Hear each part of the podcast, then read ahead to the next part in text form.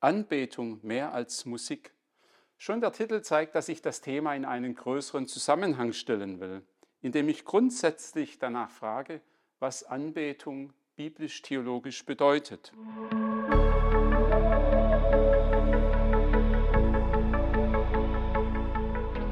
Mein Name ist Johannes Zimmermann. Ich bin Professor für praktische Theologie an der Evangelischen Hochschule Tabor in Marburg an der Lahn.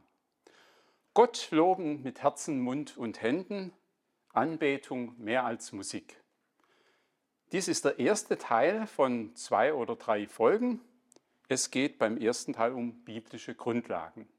Teil 1 Annäherungen. Das Thema Anbetung lässt kaum jemand kalt. Ich gehe davon aus, dass es für alle die diese Sendung hören oder ansehen, mit Erfahrungen und Emotionen ganz unterschiedlichster Art verbunden ist. Jeder und jede von uns kann hier wahrscheinlich eine Geschichte erzählen. Für die einen ist es ein wichtiger und unverzichtbarer Bestandteil der eigenen Gottesbeziehung und der Gottesdienste geworden, für andere zum Ort von Leiterfahrungen und Konflikten bis hin zu regelrechten Worship Wars. Grund genug, dem Thema näher nachzugehen.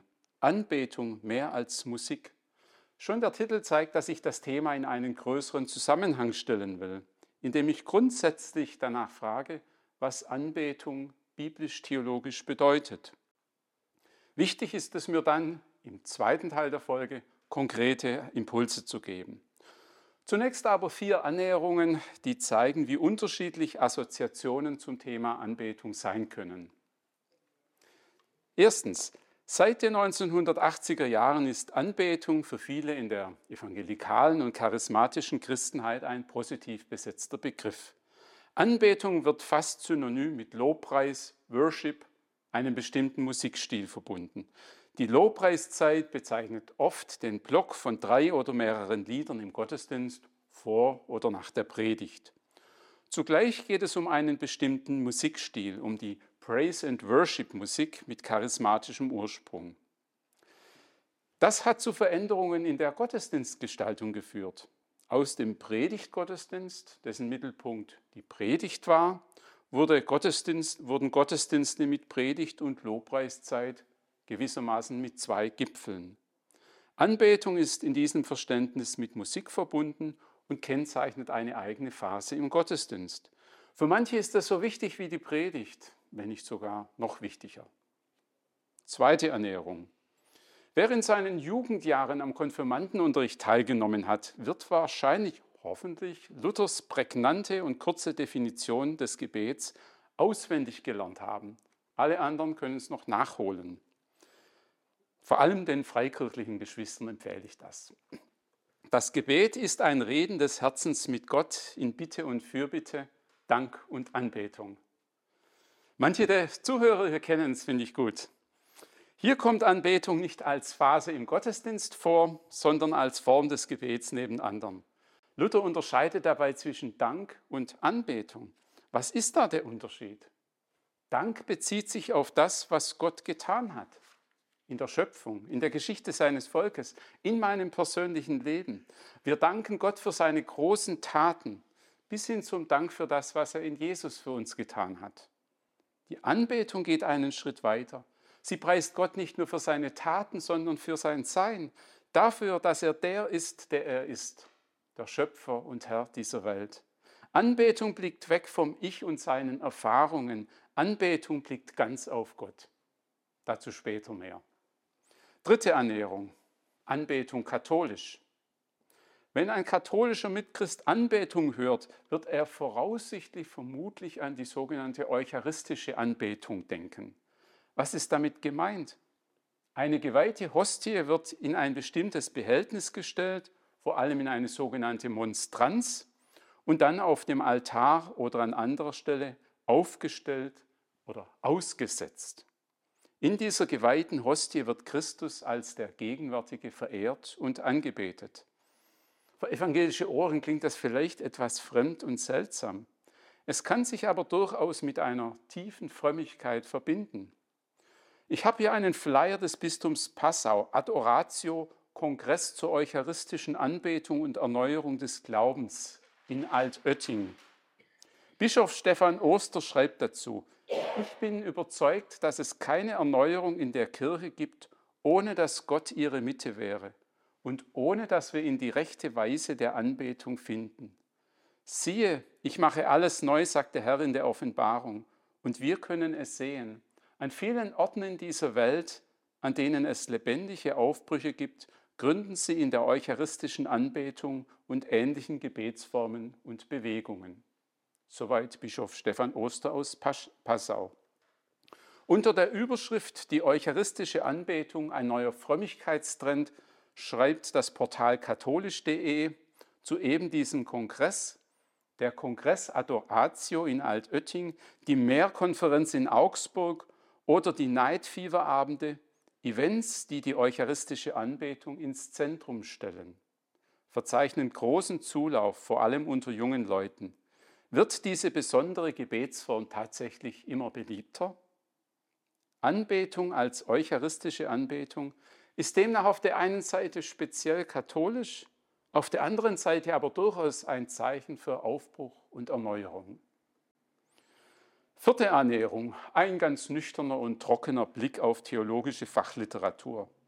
In den klassischen theologischen Lexika finde ich auf evangelischer Seite keine Artikel zum Thema Anbetung.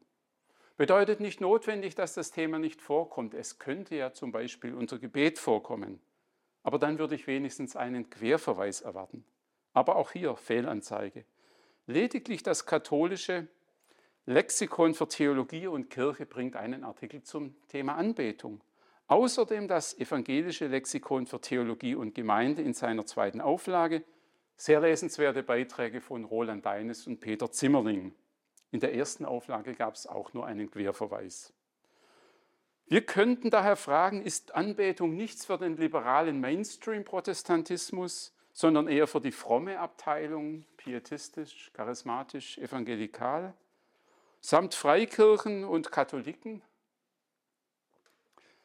Mein zweiter Teil, ein Blick in die Religionen. Anbetung gibt es nicht nur in charismatischen Gottesdiensten und in der katholischen Kirche. Anbetung gibt es auch in der weiten Welt der Religionen. Wenn wir Wikipedia befragen, lesen wir, Anbetung, lateinisch Adoratio, bedeutet die betende Verehrung eines Gottes. Als Gottesverehrung äußert sie sich im Gottesdienst, Kultus.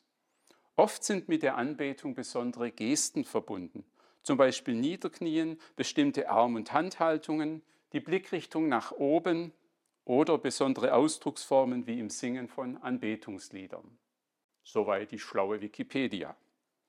Und dann wird ein Blick auf unterschiedliche Religionsformen geworfen, vom Animismus über den Polytheismus bis hin zum Monotheismus. Anbetung ist also nichts spezifisch Christliches, sondern eine in den Religionen allgemein verbreitete und bekannte Form des Gebets bzw. der Verehrung der Gottheit, verbunden mit bestimmten Körperhaltungen.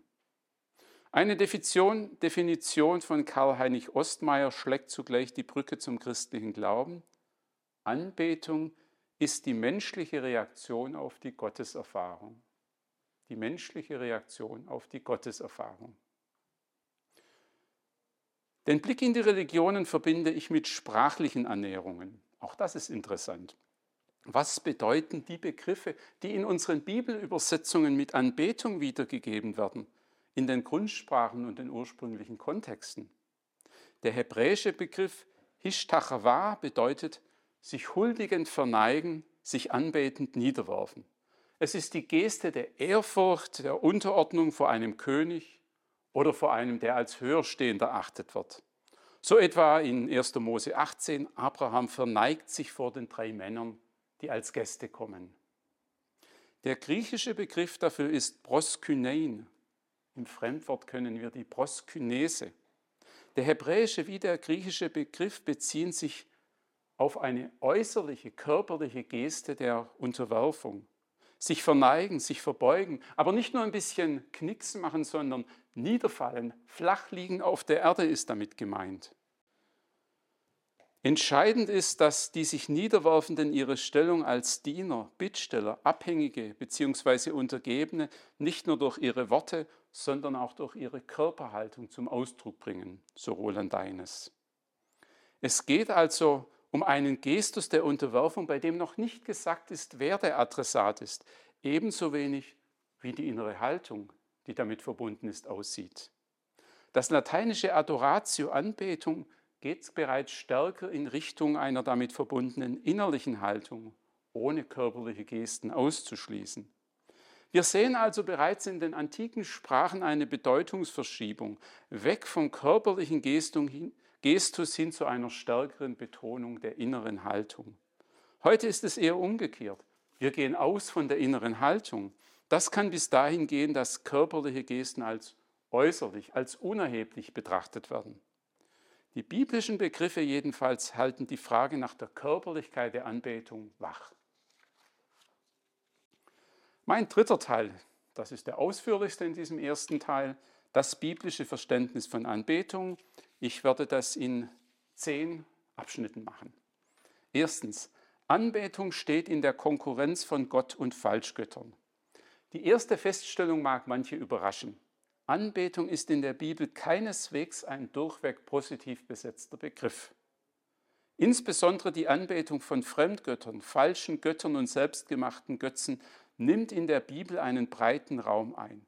Das Alte Testament ist voll von Warnungen dieser Art. Wenn Israel in das gelobte Land kommt, soll es nicht die Götter der dort ansässigen Völker übernehmen. Bete sie nicht an. Schauen wir in die zehn Gebote. Dort kommt Anbetung nur nach der negativen Seite vor. Du sollst dir kein Bildnis machen. Bete sie nicht an und diene ihnen nicht. 2. Mose 20, 4 und 5. Ähnlich Psalm 81. Höre mein Volk, ich will dich ermahnen, Israel, du sollst mich hören. Kein anderer Gott sei unter dir und einen fremden Gott sollst du nicht anbeten. Wahre Anbetung gilt dem Gott Israels, der sein Volk aus der Sklaverei in Ägypten befreit hat. Anbetung zielt auf die dankbare und gehorsame Anerkennung Gottes und die Unterordnung unter seinen Willen. Zweitens. Im Neuen Testament bekommt Anbetung fast durchgehend den Charakter der Huldigung vor Gott oder negativ vor Götzen. Anders als im außerbiblischen Sprachgebrauch, wo proskynein von Anbetung bis zu bloßer Wertschätzung reichte. Wir finden auch im Neuen Testament noch Spuren wo es durchaus sein kann, dass da nur die Wertschätzung gemeint ist, aber wo Jesus Wertschätzung gegenübergebracht wird. Da sind wir schon auf dem Weg zur göttlichen Verehrung. Und wahrscheinlich ist es dort auch bewusst doppeldeutig gehalten. Das ist auch schon mein dritter Teil. Die Verehrung Jesu bekommt im Lauf des Neuen Testaments immer deutlicher die Züge göttlicher Verehrung. Man kann ja nun fragen, wie ist es mit der Verehrung von Jesus? Da gibt es einzelne Menschen, die begegnen Jesus, fallen vor ihm nieder. Wir werden uns dabei den Übergang vom Erweis von Respekt vor einer höher gestellten Person bis hin zur Anbetung als Gott fließend denken müssen. Das ist vor allem dort interessant, wo Menschen vor Jesus niederfallen und ihm so ihre Ehrfurcht bezeugen. Manchmal kann es offen bleiben, ob da schon göttliche Verehrung gemeint ist. Beispiel Matthäus 8. Ein Aussätziger fällt vor Jesus nieder. Herr, wenn du willst, kannst du mich reinigen. Deutlich ist die göttliche Verehrung in der Geschichte vom sinkenden Petrus. Die Jünger, die im Boot waren, fielen vor Jesus nieder und sprachen, du bist wahrhaftig Gottes Sohn. Matthäus 14, 33.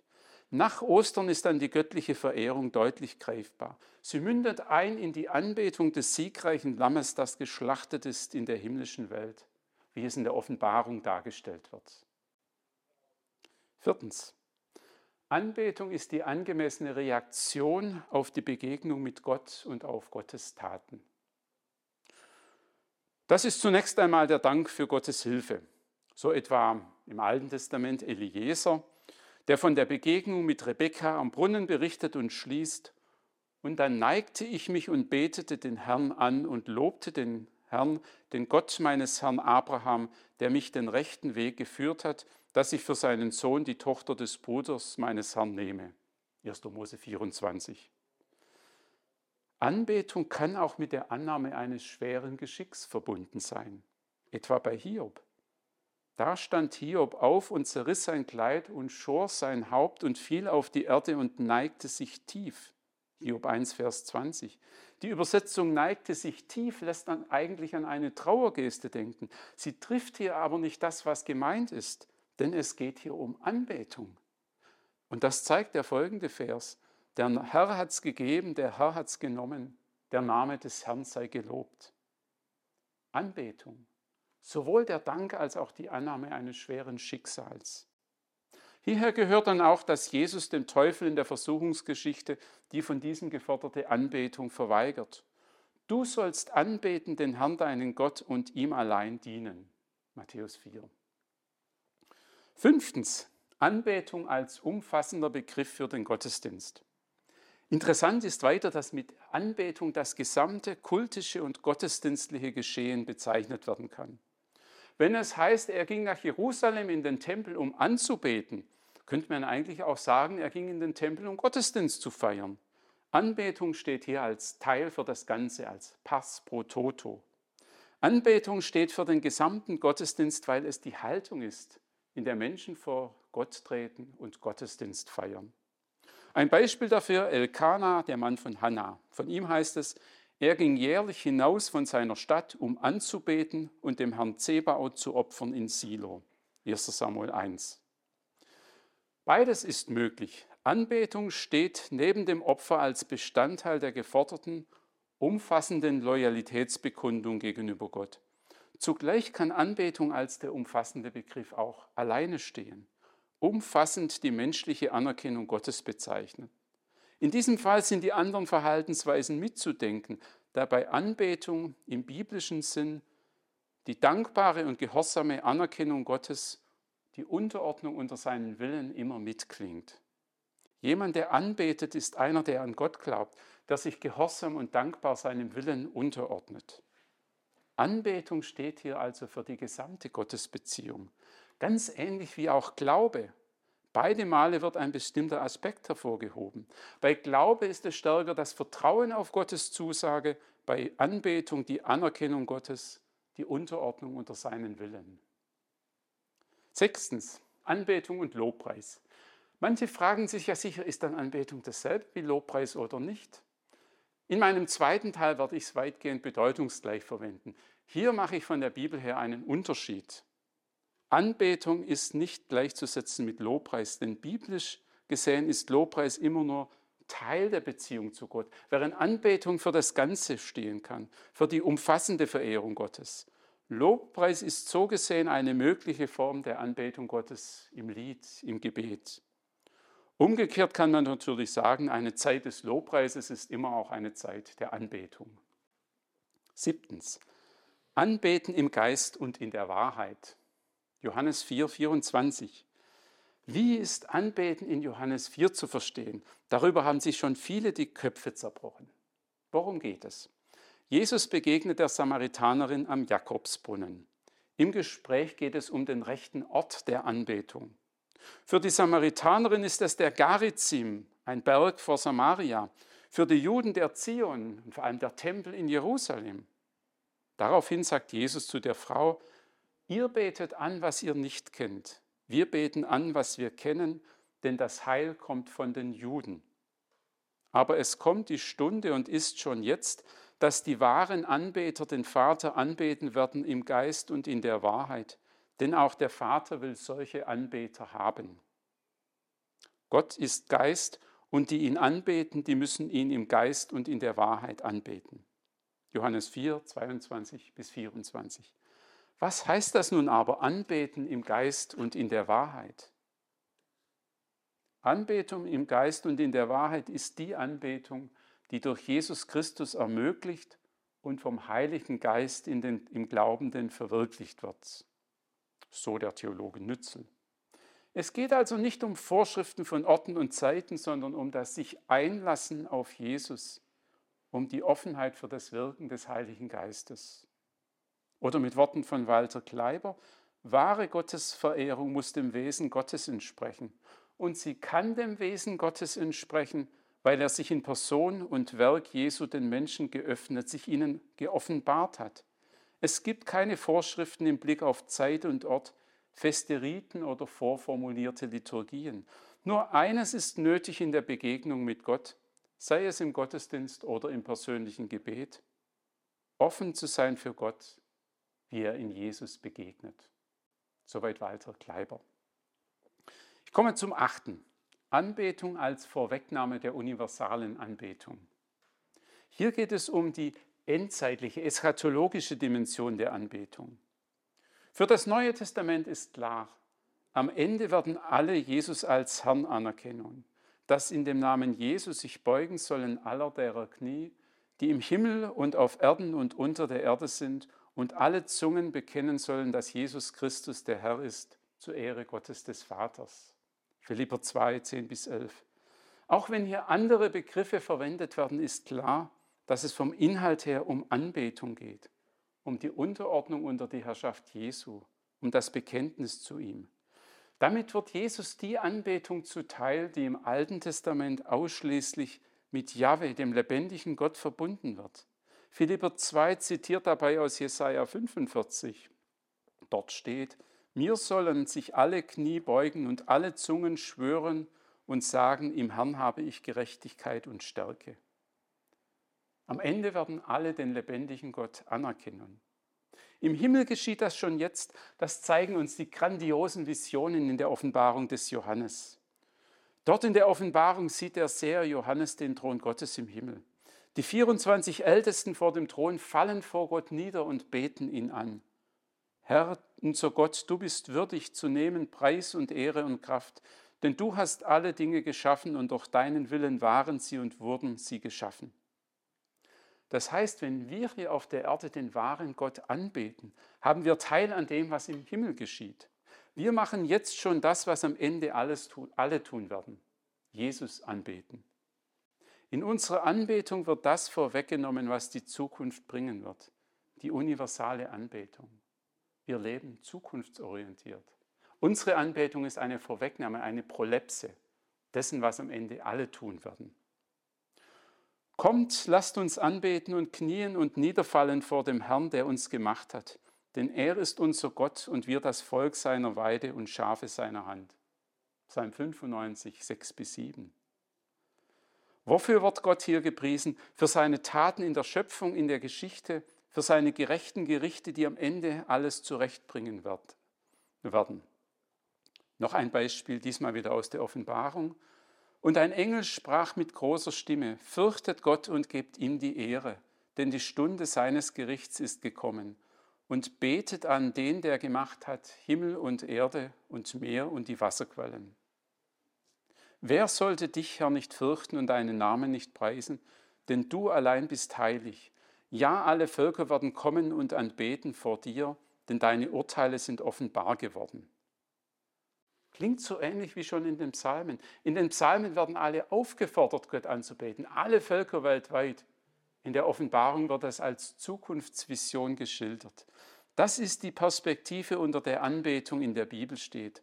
Am Ende steht die universale Anbetung und Anerkennung Gottes. Neuntens, jetzt kommen noch zwei etwas trockenere theologische Teile, trotzdem wichtig.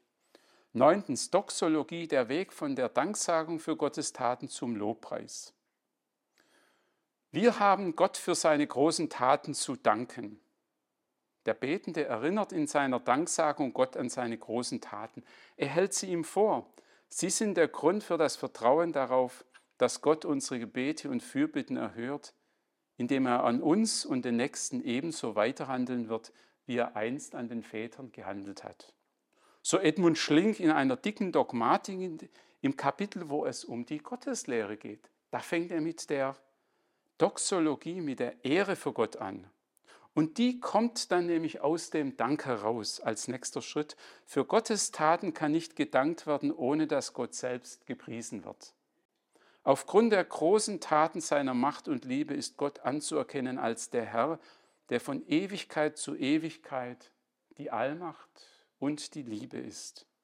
In allen Aussagen über Gottes Taten ist die Anerkennung Gottes selbst enthalten. Anders formuliert, und nochmals mit Worten von Edmund Schlink, die Doxologie gründet in Gottes geschichtlicher Heilstat. Aber aufgrund der Heilstat rühmt sie Gott selbst. Die Doxologie bleibt nicht bei dem Lobpreis der göttlichen Taten stehen, sondern rühmt den ewigen Herrn, der sie vollbracht hat. Derselbe Gott, der sich in seinen Taten offenbart hat, wird als der Ewige gepriesen. Oder ganz kurz und schlicht, wer Gott für seine Taten preist, landet bei der Anbetung. Zehntens, Sprachformen der Anbetung. In den Psalmen 93 bis 99 wird grandios das Königtum Gottes gepriesen. Manche haben sich möglicherweise schon gefragt, weshalb dort überall von Gott in der dritten Person die Rede ist. Der Herr ist König, des freue sich das Erdreich und seien fröhlich die Inseln, so viele ihrer sind. Psalm 97. Singet dem Herrn ein neues Lied, denn er tut Wunder. Warum wird da nicht Gott direkt angesprochen? Erste Annäherung. Die anderen werden aufgefordert, sie sollen mit einstimmen. Das muss an die Öffentlichkeit. Anbetung ist nicht nur was Privates. Anbetung gehört in das öffentliche Publikum, in die universale Welt. Alle sollen Gott anbeten. Zweite Annäherung. Edmund Schlink hat eine überraschende, aber zugleich überzeugende Antwort. In der Doxologie, im Lobpreis tritt das Du in der Anrede Gottes zurück. Gott wird vor allem in der dritten Person als Er gepriesen. Denn es geht hier um den Lobpreis von Gott selbst, dessen Existenz nicht von uns als seinem Gegenüber abhängt, sondern der von Ewigkeit zu Ewigkeit derselbe, heilige, allmächtige und liebende ist. In der Doxologie ist Gott ein und alles. Das Ich des Menschen, der die Doxologie anstimmt, tritt vor ihm ganz zurück. Zwar fällt das Wir der Anbetenden im Wortlaut des Lobpreises nicht immer, aber dieses Wir ist von sich selbst weggerichtet auf Gott. Die doxologische Grundform lautet deshalb nicht Gott, ich verherrliche dich, sondern Gott ist herrlich. Daher ist das Fehlen des anbetenden Ichs der extreme Ausdruck der Hingabe des Menschen an Gott, der ihm in seinen Taten begegnet ist. Der Mensch schweigt hier von sich selbst, wenngleich, es er, wenngleich er es ist, der redet, weil er sich selbst hingibt. Solche Aussagen klingen zwar eigentümlich objektiv, aber sie sind in höchstem Maß existenziell. Zehn Punkte zur Anbetung biblisch. Wir haben nun eine weite Reise durch das biblische Verständnis von Anbetung unternommen. Es umfasst Körperhaltungen ebenso wie Sprachformen. Im zweiten Teil werde ich das weiterführen mit praktischen Impulsen zur Anbetung. Während ich hier Wert auf die Unterscheidung von Lobpreis und Anbetung gelegt habe, wird das bei der nächsten Folge zurücktreten. Ich hoffe, Sie sind interessiert daran. Danke mich fürs Zuhören. Und wenn Ihnen die Sendung gefallen hat, dann abonnieren Sie den Kanal Glauben Denken.